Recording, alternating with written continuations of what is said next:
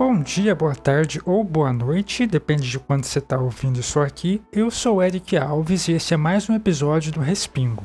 E se você já ouviu o primeiro episódio dessa segunda temporada, sabe que aqui a gente está falando sobre o processo de escrita e publicação de uma novela de horror de até mais ou menos umas 25 mil palavras. E eu estou usando como base um livro que eu escrevi recentemente chamado Choque de Retorno, que vai ser publicado no final dessa temporada. Então, se você tiver alguma dúvida sobre qualquer uma das etapas que eu mencionar neste episódio ou que eu já tenha mencionado nos episódios anteriores, você pode deixar um comentário aí aonde quer que você esteja ouvindo. Eu também vou deixar os links de algumas coisas que eu mencionar na descrição desse episódio, além das minhas redes sociais e os perfis da Sentinta, que é a editora casa desse podcast. Como você viu aí pelo título do episódio, hoje a gente vai falar sobre personagens.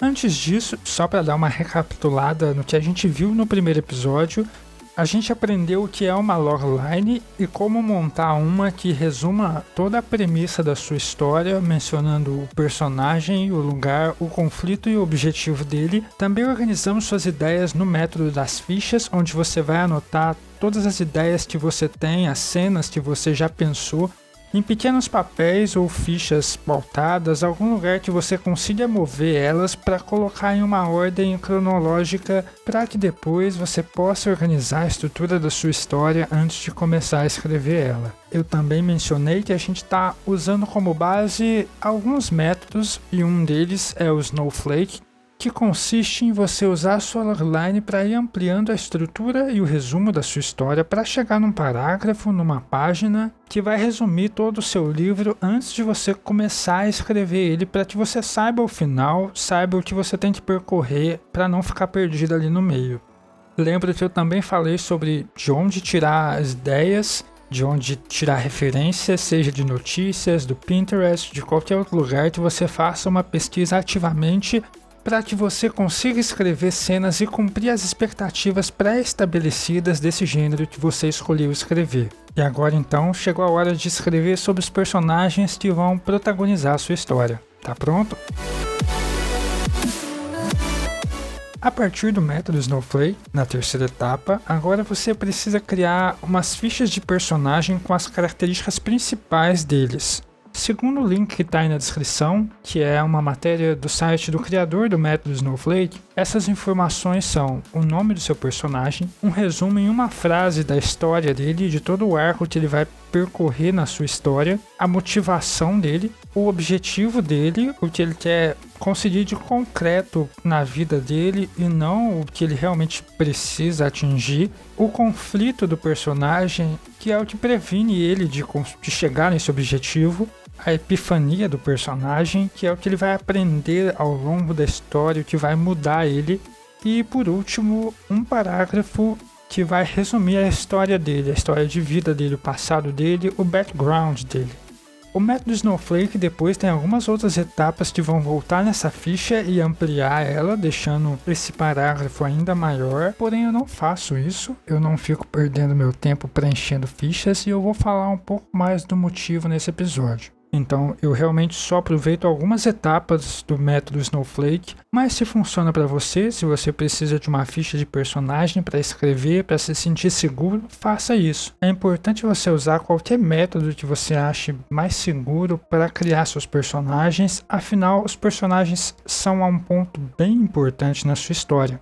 Um bom personagem, um personagem com que o seu leitor simpatize com ele, vai fazer com que ele prossiga na sua história, mesmo que talvez ali o seu plot não seja tão bom, mesmo que o seu background não seja tão bom, que o seu mundo de fantasia não seja tão bom, mas o fato dele simpatizar com o personagem, dele se reconhecer ali, vai fazer com que ele continue lendo a sua história. Você provavelmente já viu um livro assim, e você provavelmente também já viu o caso contrário, onde um mundo bem construído com várias culturas, um, uma premissa legal, tem um protagonista fraco, um protagonista que você não se identifica, e isso faz você abandonar a história do livro no meio, porque não faz sentido você permanecer ali ao lado daquele personagem chato o tempo todo. Assim, use qualquer ferramenta que você conseguir para criar bons personagens.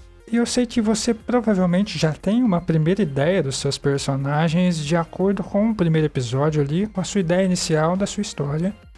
E assim como foi em Choque de Retorno, você provavelmente já vai ter o nome deles e a característica física anotada em algum lugar. E é isso mesmo, você precisa anotar em algum lugar. Não preencher uma ficha, mas deixar isso claro para você sempre lembrar e acabar não cometendo erros durante o livro de descrever ele de formas diferentes para depois ter que corrigir isso na revisão. Então deixa ali apenas alguma descrição de uma, duas frases falando cor de cabelo, atitude, ser uma pessoa mais proativa, o que você realmente achar mais importante. O que de fato eu gosto de pensar no começo da história é o conflito do personagem, o que ele quer e o que impede ele de conseguir.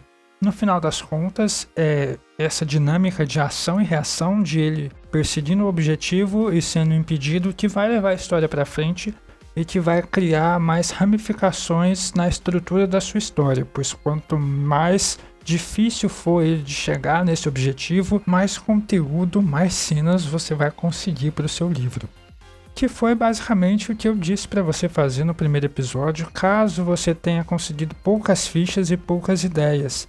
Então, colocando mais obstáculos para o seu personagem, você vai fazer sua ideia render mais uma história, render mais um subplot, mais alguma coisa para ele resolver até chegar nesse objetivo. Então, se eu conseguisse resumir esse episódio inteiro em algumas frases, seria: seu personagem é definido basicamente pelos defeitos dele, pelo que ele precisa corrigir, pelo objetivo dele e pelas ações dele, porque no final das contas, as ações do seu personagem vão falar mais dele do que realmente só descrever as características físicas dele. E é aí que a gente entra num outro ponto importante: as ações do seu personagem. Mais claro do que como ele é, do que você falar, Joãozinho era uma pessoa resistente, era uma pessoa briguenta, é você mostrar isso nas ações dele durante o livro. Em vez de você simplesmente gastar dois, três, quatro parágrafos descrevendo como é seu personagem, dilui isso em ações durante o livro que vai fazer com que essas características passem de forma inconsciente para o seu leitor. Então, nesse pequeno resumo que você está fazendo do seu personagem, já coloca ali a característica principal dele, de como ele lida com as coisas. Ele é uma pessoa reativa, ele é uma pessoa mais passiva, são essas coisas que vão realmente definir a personalidade dele, que já é a resposta de uma das perguntas que me fizeram sobre como criar personagens quando eu perguntei sobre esse tema em um grupo de escrita. Como criar personagens que as pessoas gostem dele, como criar personagens com personalidade, ou como criar personagens profundos que não pareçam rasos a profundidade de um personagem vai depender do quanto ele parece real. E uma pessoa parece bem mais real de acordo com as ações dela do que você simplesmente falar se ela era loira, negra, se ela era alta ou baixa. E como mostrar essas características sobre como seu personagem lida com as situações na sua história. Eu consigo pensar em três modos distintos de você fazer isso. O primeiro é através das ações práticas dele que você vai descrever ali na história. O segundo é através de pensamentos dele. Se você está escrevendo em terceira pessoa, você vai colocar ali uma frase em itálico que vai significar que o personagem está pensando alguma coisa. É uma ação, mas não uma ação direta, porque ele está reagindo a alguma situação, porém só pensando. E se você está escrevendo em primeira pessoa, isso vai acontecer durante a narração, já que é o personagem que está contando a própria história. E o terceiro é através dos diálogos. O diálogo na história é algo muito importante porque ele tem que ter uma função para estar ali. Seja para expor uma situação, seja para mostrar uma opinião, seja para levar a história adiante. E são essas coisas que vão mostrar como são o seu personagem, como eu já repeti aqui. Outra forma de você usar o diálogo para marcar o seu personagem de uma forma única é colocando alguns trejeitos. Cada pessoa fala de um jeito. Eu repito algumas palavras mais do que você repete outras palavras. Use isso a seu favor. Coloque ali alguma marca de fala do seu personagem, algo que ele sempre repete. Se ele é um velho, você pode sempre colocar ele chamando as pessoas de filho, por exemplo, sempre chamando as pessoas de garoto, por exemplo. Mas só use isso se for algo que soa natural não fica tentando forçar uma palavra ou alguma mania de repetição ali, porque há outros meios de você criar essas ações repetitivas que os personagens fazem. Se você coloca um personagem que tem a mania de ajeitar o bigode toda hora ou que fica coçando a cabeça, esse último é até um que eu uso em Choque de Retorno para um personagem que ele faz isso quando ele está ansioso. Isso é uma característica marcante dele que vai fazer o seu leitor reconhecer aquele personagem através da história. É mais fácil gravar isso do que ficar gravando os nomes dos personagens. Isso também me faz lembrar uma outra coisa que são as características básicas do seu personagem, as características físicas dele. É realmente mais fácil você lembrar de um personagem que tem um cabelo azul e se destaca dos outros personagens do que um personagem com aparência totalmente comum. Então, difira também seus personagens um do outro fisicamente. Não que todos eles precisem ser marcantes e acabar que seu elenco fique parecendo um carnaval, mas mencionar isso uma vez ou outra na história, um nariz diferente, uma mania de coçar o olho, um cabelo colorido vai fazer o seu leitor reconhecer seus personagens melhor. Acho que essa questão de como ele reage às situações e que atitudes eles tomam já responde algumas das perguntas mais comuns, como por exemplo, como criar personalidade diferente e deixar eles diferentes entre si. E uma outra questão é como fazer um personagem legal e com sentimentos, sem ser raso. Isso puxa que eu trouxe lá no começo do episódio, que é criar personagens que seu leitor se identifique com ele. E quando isso vai acontecer? Quando o seu protagonista está passando por algo que seu leitor já passou, quando ele tem algum objetivo igual ao do seu leitor, ou até mesmo quando ele tem medos parecidos com o do seu leitor. Quando você se vê refletido no personagem, quando você vê algum aspecto seu refletido no personagem, você se identifica com ele, e isso faz com que você queira acompanhar a história dele.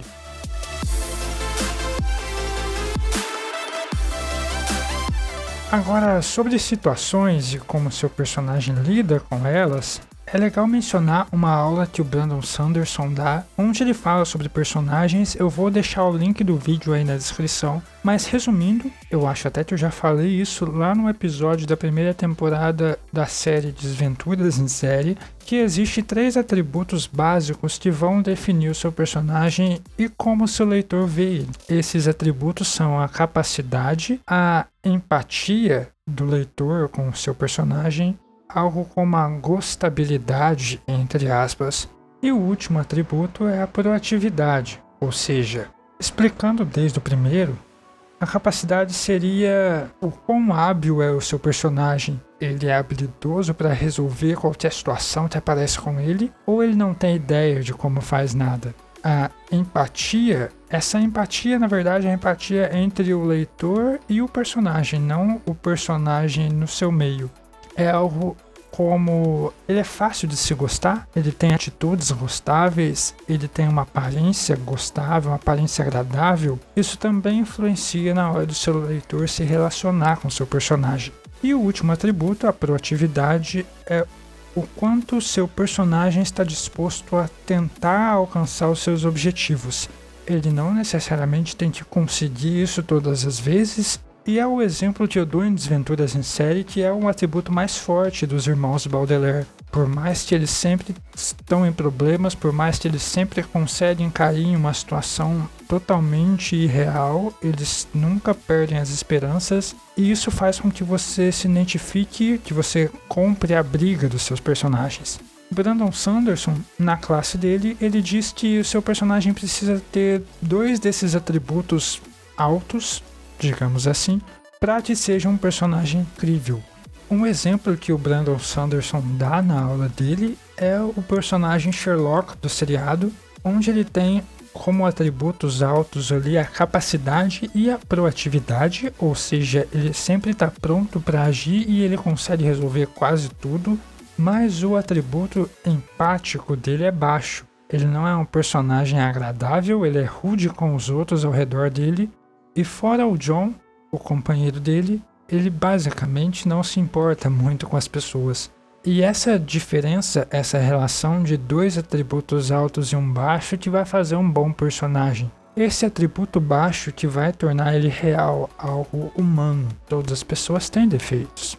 Outro exemplo que a gente consegue dar é o Pateta da Disney, algo que vai no totalmente oposto do Sherlock. Ele é um personagem totalmente empático, que você olha para ele e se identifica ali de algum modo. Ele é legal com todo mundo e ele é proativo. Ele sempre tá tentando, ele sempre tá fazendo, mas no final ele sempre vai falhar. É isso que vai fazer a gente rir. Ele sempre vai fazer alguma besteira ali.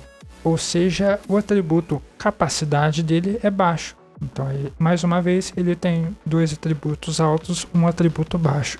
Se você só usar essa regra dos três atributos, capacidade, empatia e proatividade, você já vai conseguir criar personagens muito mais realistas, muito mais críveis e identificáveis com o seu leitor. Uma outra coisa que torna os seus personagens reais são as relações que eles têm com outros personagens. E aí surge também os personagens secundários, que você já vai começar a pensar na sua história, aonde eles vão se encaixar, quais são as funções deles. Sim, porque cada personagem tem uma função.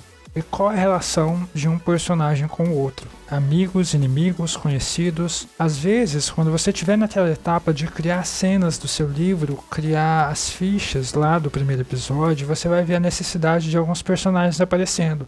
Alguém que vai ter uma função específica ali e não necessariamente vai aparecer muito na história.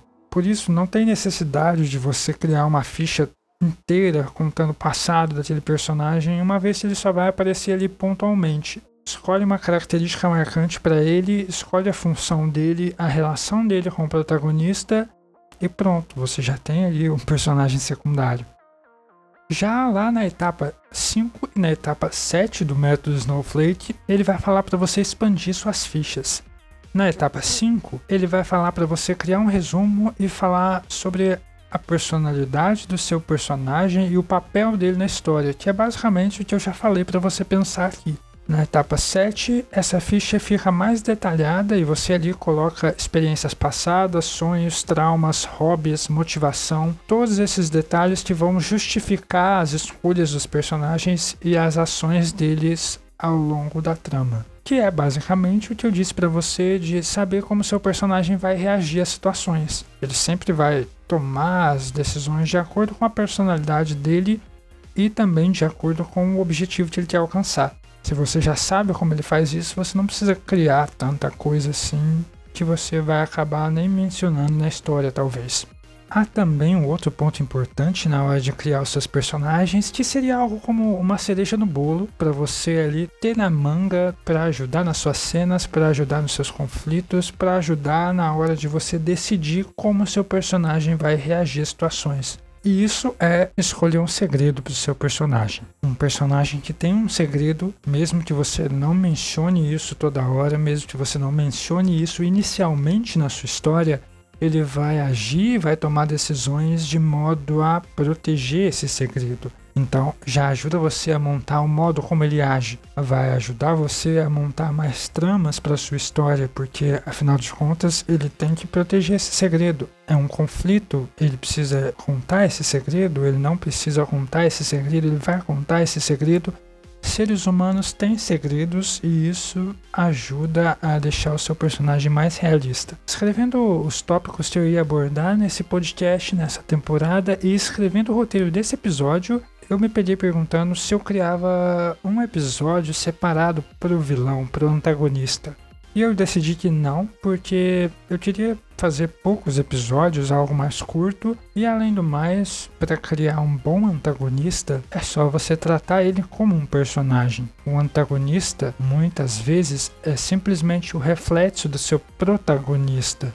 Um bom lugar para você tirar esses exemplos são as várias histórias de fantasia onde o vilão é basicamente o escolhido, só que tomou as escolhas erradas na vida. Eles têm as mesmas capacidades, os mesmos poderes, eles eram crianças especiais na maioria das histórias, mas cada um foi para um lado. Ou seja, o que eu quero dizer com isso? Você precisa desenvolver o seu antagonista como qualquer outro personagem. Ele precisa ter motivações críveis também. Ele precisa ter objetivos claros também. Ele precisa ter defeitos e atributos valorosos, atributos que, se estivessem um protagonista, seriam vantagens. Um vilão que faz o mal simplesmente por fazer o mal é um vilão de história infantil, de conto de fadas, e isso não vai fazer o seu leitor se identificar com ele. Se o seu leitor vê ali uma causa, vê ali um motivo para o seu antagonista fazer o mal, um motivo razoável dentro daquele mundo, já vai fazer que a sua história fique bem mais rica, que seu antagonista fique mais real. Portanto, não, eu não vou fazer um episódio só sobre antagonistas, só sobre vilões, mas eu vou deixar alguns links na descrição aí sobre algumas matérias, alguns comentários, algumas dicas na hora de criar os seus vilões que não vai se diferenciar muito dos personagens. Então é isso, basicamente o que eu tenho para falar sobre personagens agora é basicamente o que eu penso na hora de criar os personagens, na hora de pensar as cenas que eles vão aparecer. Se você manter na cabeça o que eu falei aqui, você já vai criar personagens melhores. E dando um resumo básico para você criar personagens reais, são personagens com falhas, personagens que seu leitor se identifique com ele, seja por objetivos, seja por situações prévias do passado, seja por traumas, seja por características físicas. Além disso, use essas características físicas de uma forma a marcar a memória do seu leitor. Um tique, um cabelo de cor diferente, um trejeito na hora de falar e lembrando também que o diálogo é importante na hora de criar esses personagens porque o diálogo ele tem a função ali de levar a história para frente, de mostrar como seu personagem vai agir ou do que ele pensa sobre a situação. Também se atente aos pontos fortes e fracos do seu personagem, como eu disse da aula do Brandon Sanderson, dos três atributos principais, a capacidade, a empatia e a proatividade, deixando dois deles altos e um baixo, você cria um personagem real, você cria a necessidade de melhoria num desses atributos. E isso já entra no arco do personagem, do que ele precisa, não do que ele quer. Voltando ao exemplo de Sherlock, com a empatia baixa, você vai ver que durante a série ele vai se tornando melhor nisso. Ele vai começando a se importar com o John, com a Mary. Esse é o arco dele. O que ele precisa é aprender a se simpatizar com os outros.